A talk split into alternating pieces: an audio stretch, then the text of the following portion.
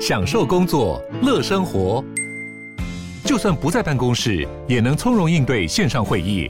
HP Dragonfly 透过专业的 HP Presence 设计，内建降噪及会议快速键，搭配清晰的 Bang & Olufsen 音效，增强音讯及视讯功能。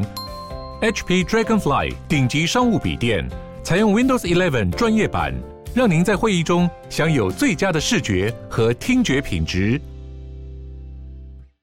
幸福好时光，好，我们今天这个找到了一位我非常久仰的人物哦，他是一位很会写书的会计师。他的书对于一般如果不是学会计的，你会觉得好像有一点难哦，但事实上他已经是所有会计师中能够写的最简单了。好，这本书叫做《大会计师教你从财报数字看懂经营本质》。张明辉你好，哎，你好，还有。听众朋友，大家好。好，这要访问会计师哦。其实我说真的啦，这三个表哦，我学了很久，好多次的课程，然后终于慢慢懂了。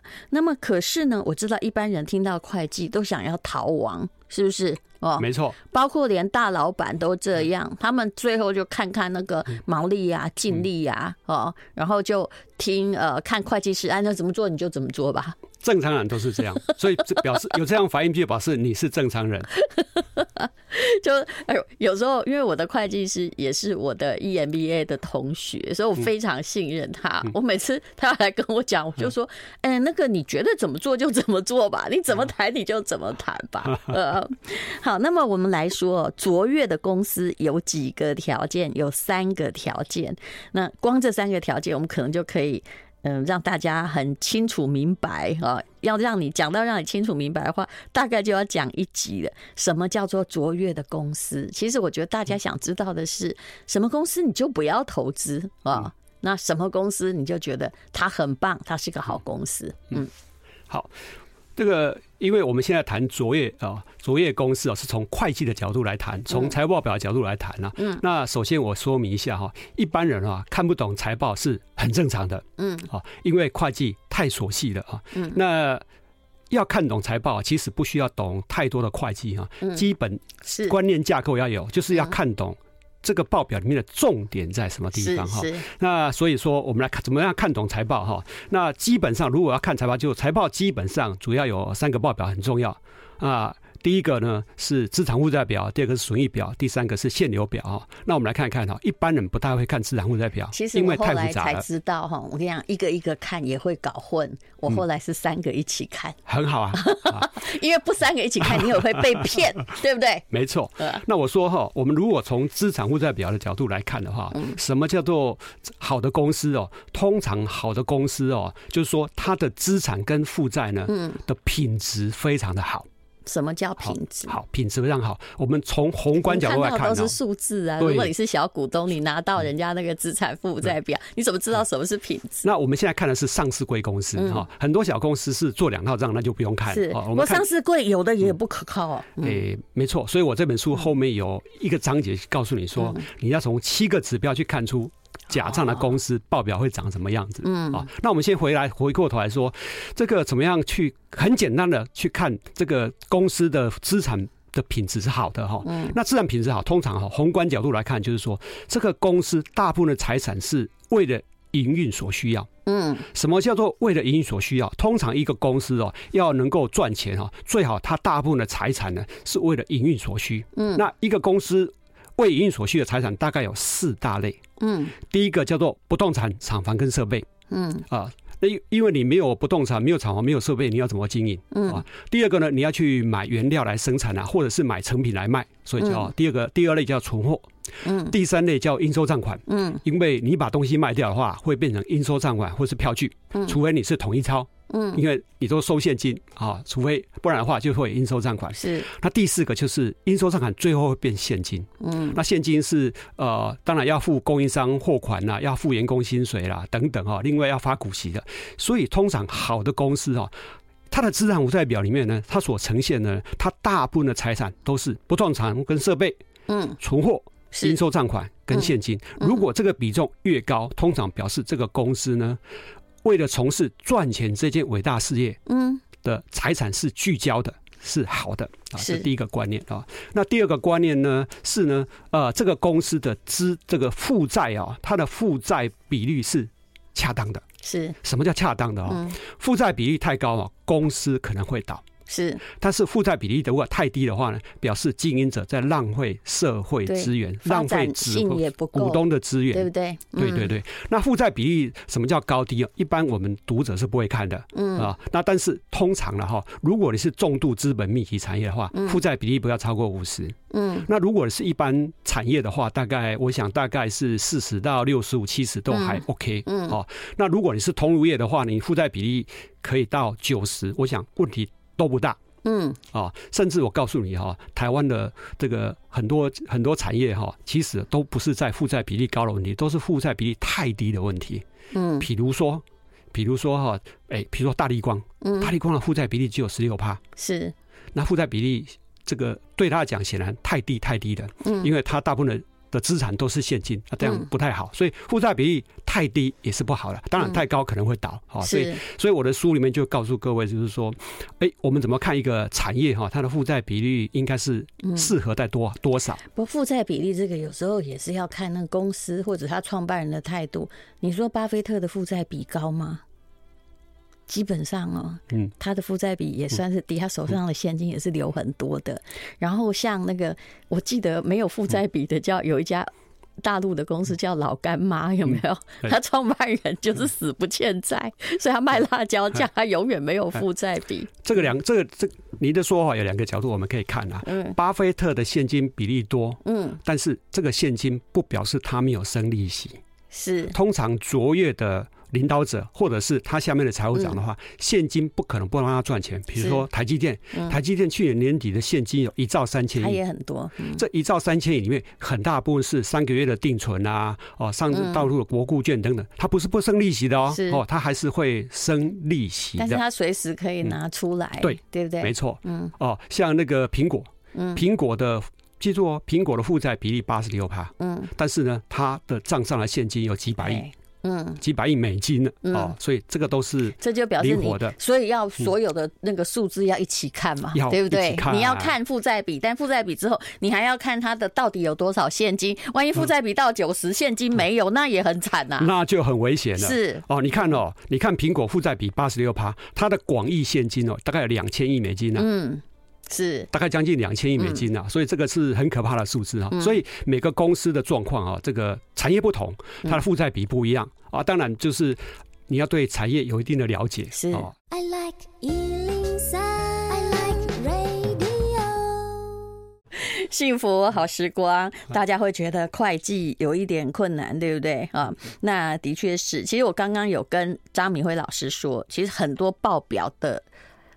如果你不是真的很专业哈，你不要单看其中一个数字，它可能仅供参考。没错，像之前我有跟。这个张会计师提说，之前我有一些同学死在一只股票，因为看起来报表都很好，结果我发现哦，他的存货后来这个公司就变康了嘛，就一直往下跌到下市。原来是董事长掏空那个资产，而所有因为他是三 C 的公司，他的东西其实在业界已经不能卖了。然后可是呢，哎，看起来好像公司资产很多，结果都是在那个已经奥掉的存货。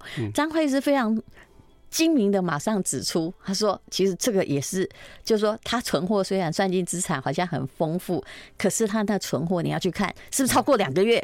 来，我说明一下，是不是？其实我们如果来看假账，你提到这个地方嘛，我们要谈假账哦。通常哦，一个公司啊，如果做假账的话，它大概会写，主要大概百分之九十会在两个科目，嗯，一个叫应收账款，哎，一个叫存货，嗯，好，那。存货通常就是要懂这些呀。那通常一个公司哦，它的存货应该是两个月左右。哎，超过三个月就是极端的不好哦。当然是特殊产业例外。从里面看得出它是两个月、三个月还是四个月？当然可以算得出来啊。好，我们怎么算哦？我举个例子给你听哈。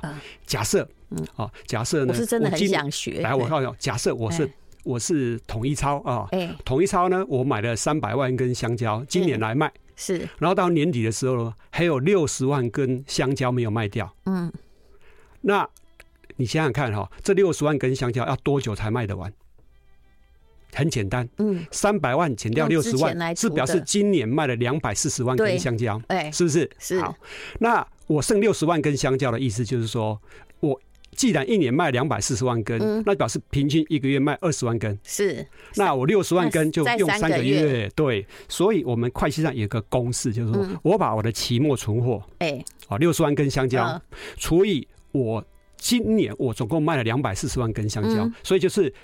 期末存货除以我的销货成本，因为销货成本就两百四十万根香蕉卖掉了嘛，然后乘以三百六十五天，或是乘以十二个月都没关系。嗯，那那个这样算出来就表示是说，六十万除以两百四十万乘以十二个月的话，基本上就是三个月。是，就表示你期末的存货哈，嗯，你这个香蕉啊三个月才能够卖完。哎，就是简单的公式啊。啊，我再重复一下哈，期末存货。除以当年的销货成本，乘以十二个月，嗯，那就相当于你的期末存货几个月卖得完。我已经听懂了，因为我不知道我们听众朋友有没有听懂。那可是好，那这个三个月哈，你在像我刚刚说那家公司，我们不要说出人家名字，反正人家已经倒了嘛，哈。对。那它是等于是某一些过期的三 C 用品，你那它是它是记载上有问题，还是大家忽略的呢？呃。一般哈，嗯，一我应该是这么讲哈，我的书里面最后一个章节，嗯，就是教读者说呢，你要怎么看出做假账是怎么形成的？嗯，那我为什么说通常做假账的公司哈，百分之九十的科目是在存货跟应收账款？对。我讲个故事给你听。嗯，好，故事可能大家更会懂。一讲到计算公式，大家都昏倒了。对，比如说做假账是怎么形成的？嗯，通常是这样哈。嗯，我明明，比如说我今年的销货只有一亿，嗯，但是呢，我想要把股票拉高，嗯，所以我就故意说我今年的交易是两亿，就我营收就成长。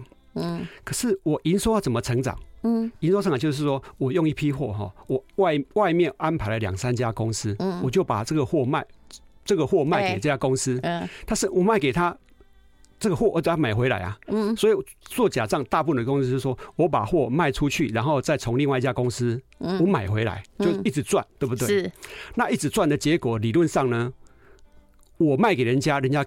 我就有应收账款，我要跟他收钱回来。嗯、然后呢，我跟人家把这批货又买回来的时候呢，我就有应付账款，是。要付给人家。嗯，那做假账通常会这样哦，会爆发事情，就是说，因为这个去炒股票这个老板啊，嗯，他的钱也不够，哎，那钱不够就要从公司掏钱，是，那怎么掏？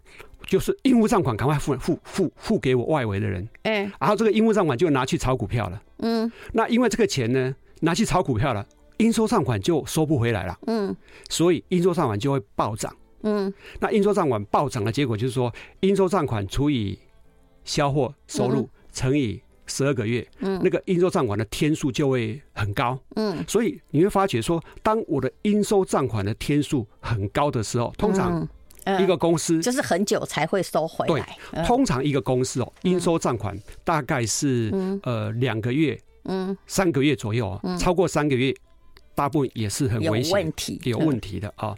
那你会发觉，民国八十几年、九十年啊，那个应收账款有些公司啊，那个天数哦，诶，到一百多天呐，两百天，嗯，其实啊，你只要超过一百天就很危险了。是，就这这笔钱不知道被拿去干什么。对对对对对。哦。所以应收账款如果天数很高，嗯，好，这是第一个，嗯，通常是危险的。对呀。那第二个是存货，嗯，存货天数。很低很高都是危险的。刚刚说的是可能是很高嘛，就一直丢在那儿嘛，对，不对？那低为什么危险？低为什么危险呢？因为一个公司哈，刚才在讲，我本来是营收只有一亿，我把它账上做到两亿，嗯，可是我为了做到两亿，我会不会是买真的货囤在公司里面，让它卖不掉？嗯，不会嘛，对不对？所以我的期末存货理论上还是真的。嗯，我的存货还是真的，嗯、可是因为我当年度把销货做了两亿了，呃、我的销货成本就会很大，所以比例上来讲，你会发觉我的期末存货相对于销货成本怎么这么低？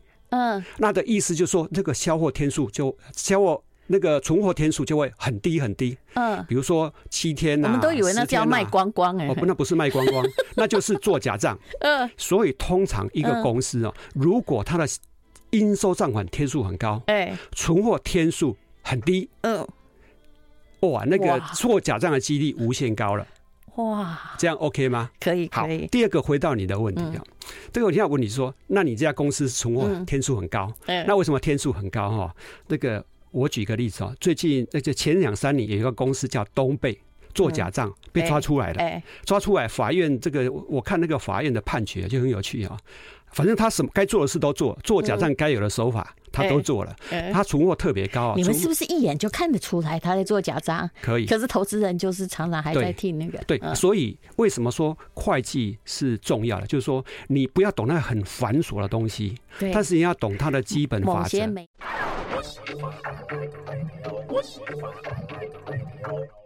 好，我们今天呢推荐的这本书是《商业周刊》大会计师教你从财报数字看懂经营本质。那如果你本来已经有修过会计的话，你刚刚会觉得张明辉会计师讲得好清楚哦。那么如果呢你没有修过会计的话，我提醒你，你可以买这本书。如果你有又做一些商业或者跟财报有接触，为了不要被人家骗到团团转哦，或者是看到一个数据就以为是怎样的话，这本书呢，你平常哦就是。是可以翻一下哈，有有时候啊，如果人家叫你投资什么，你就看一下预先看出财报地雷，这放在最后一章，企业做假账的七个特征，六个警讯啊，至少你可能会知道，哎，要看那个财报的哪里，也许有一些端倪。刚刚我们就讲了很重要的一个，刚刚讲到的是东贝嘛，哦，对，当时发生什么事情？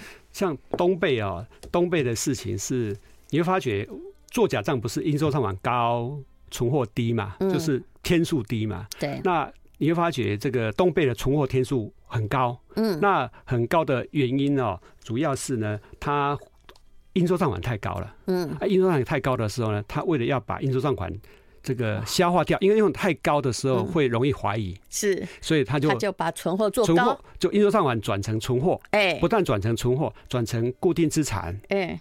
哦，所以他的存货。跟固定资产也都高了，嗯，啊，所以这个其实有些公司哦，做如果做假，有些公司其他的做法是，因为要把消化应收账款，哎，所以有些会转到现金去，像那个博达案就是应收账款转到现金去了，哦，应收账款就去跟银行啊，就我应收账款这个这个我我卖给你，我质押给你，然后你银行。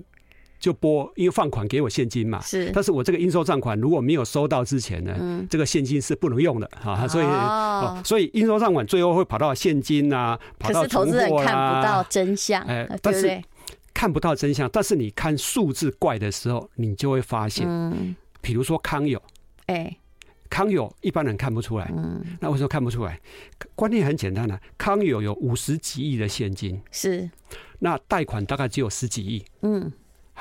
那一个这看起来负债比好低哦，大家就常常会误判。那你会发觉说，哎，康有五十几亿的现金，但是呢，贷款呃贷款十几亿，那你会发觉五十几亿的现金一年的利息收入不到六千万，嗯，然后十几亿的贷款呢，一年的利息的利息支出一亿，嗯，那你想想看哈，我有五十几亿的现金，我为什么去跟人家银行贷款？对哈。为什么？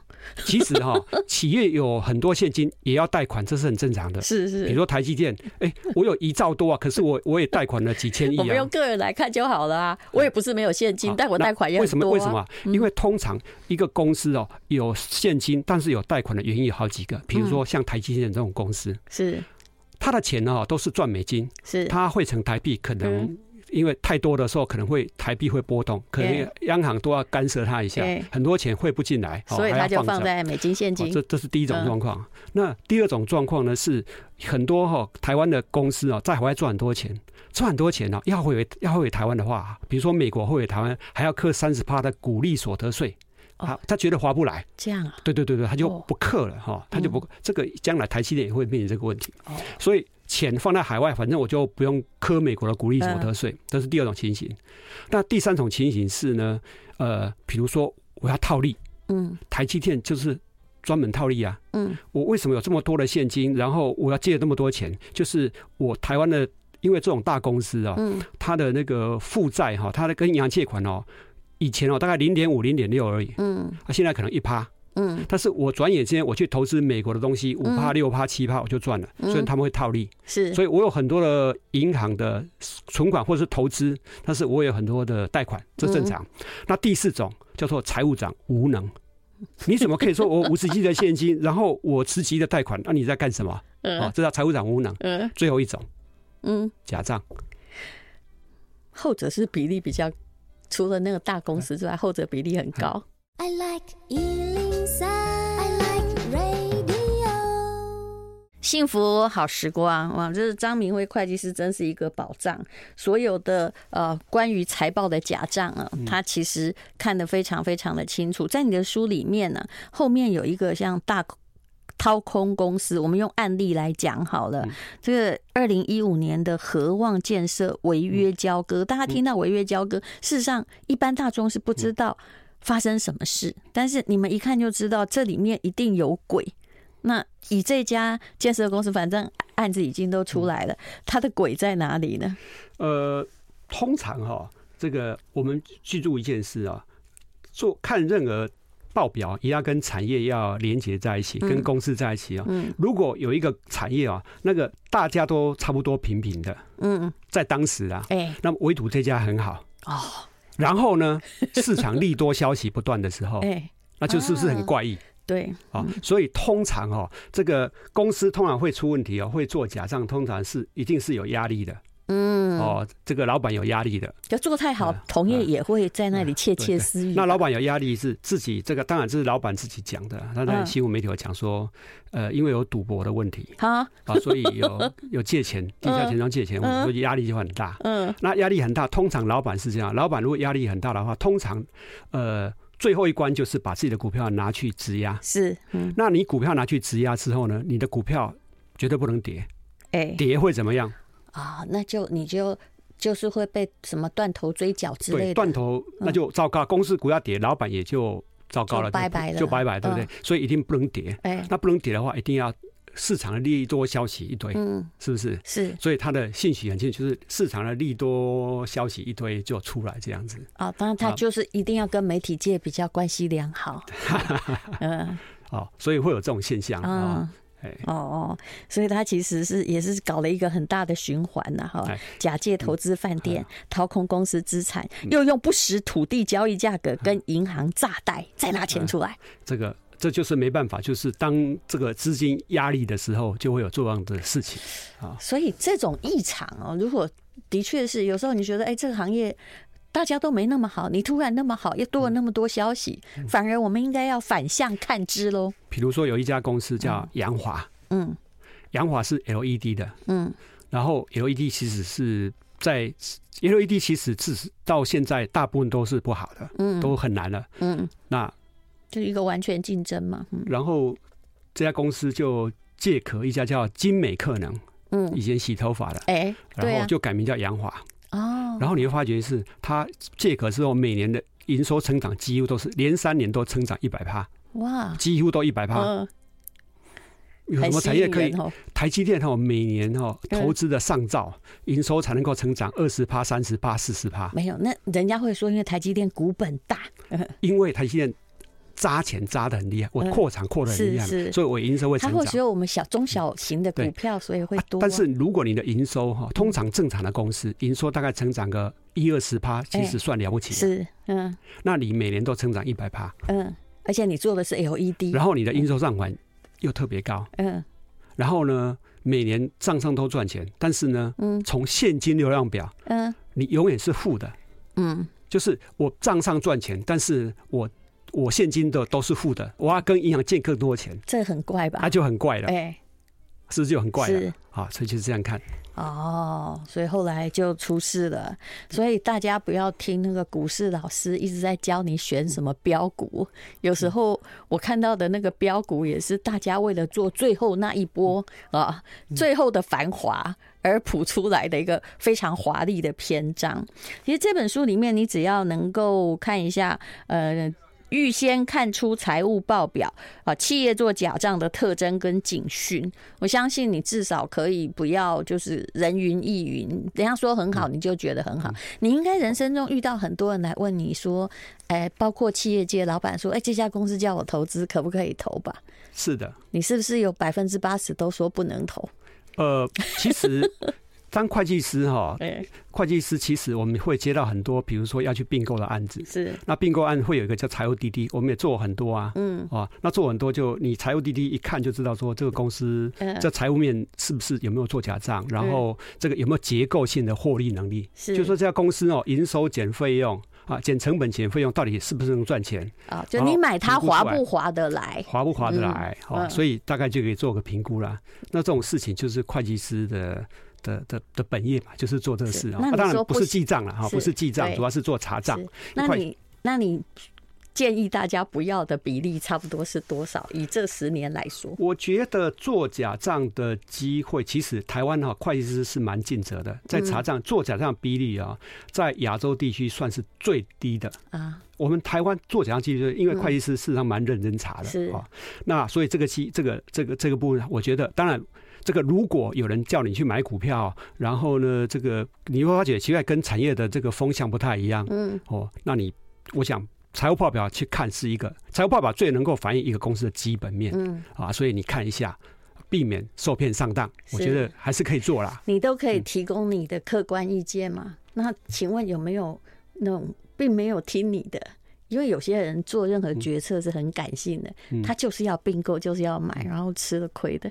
你不用讲哪家公司没关系，我只是想知道有没有这种情况。很多，所以为什么很多？你知道吗？他不一定是做假账，嗯，因为很多公司的老板呢，这个上市上柜之后啊，钱多了，嗯，甚至是当什么理事长啊什么，然后就很多人来鼓励他说：“哎呀，你这个这么那么那么好，你是不是要投我什么什么什么？”然后呢，人都会爱面子、爱镁光灯嘛，所以他就开始。乱投了，嗯，就开始乱投。A 投了，我也投啊。对啊，投一投，你就发觉你投这些东西跟你本业是没有关系的。嗯，那你跟你本业没关系，你投一堆，通常下场都不太好。嗯，所以我的书就会写说，一个好公司的特质就是它有没有聚焦。嗯，就是它的转投资哦，是有没有聚焦啦？是你的转投最好跟你本业有关，跟你本业无关的哦，最好不要碰。嗯，除非你要转型，否则不要碰。那我们如果在看财报，要不要看这家公司啊？假设啊，它就是个上市上柜公司好了，也不是很大啦，那也没有小到哪里去。它的转投资万一有一点五花八门，就不要碰，对不对？不管人家说它有多厉害，是的，嗯，除非它的转投资是核心聚焦，就是说聚焦在它的本业上，嗯，哦，你做在它本业上就有一滴，你就必须要跟灯啊或什么东西有关系。我举个例子啊，嗯。统一超投资很多啊，但是他就是在他的所谓流通事业，比如统一超，他有投资星巴克，投资康士美，这些都是流通事业啊。是哦，他就很聚焦了，嗯，哦，所以聚焦大概就用这种角度来看了。嗯，你看台积电也曾经做不聚焦的事，哎，没有有吗？他投资茂迪啊。他一直以为茂迪也是也是也是也是也是细做的啊，这个太阳能的那个看起来我们以为是同个产业啊，对对，所以他他投资就失败啊，赔了几十亿啊，但是几十亿对他来讲是小钱呐，是。啊，所以我一直认为说，这个一个企业经营的时候，最好聚焦他的本业上，是。啊，嗯，太阳能也当然有它的当时那个时代的问题啦，呃，没错，对，所以很多人在太阳能上面一听到大家说我那个。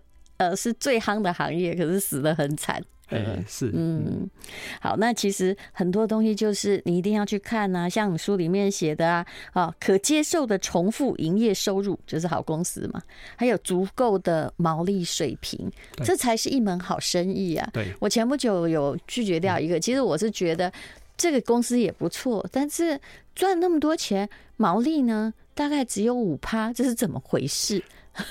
首先，我们来看产业哈，这个毛利高跟低不是重点。嗯，为什么不是重点呢？嗯，只要你能够做收入减成本减掉，就是毛利嘛，再减费用，你能够赚钱，它就是好生意。我举个例子啊，台积电的毛利五十趴，嗯，红海毛利只有六趴，嗯，你说红海比较不好吗？不是，嗯，因为这跟产业本质有关。做代工的，对，做代工的意思是什么？嗯，你看哦，红海哦，一台手机很贵。嗯，对不对？但是呢，这个他主要是赚代工的钱，其他原材料钱他赚不到。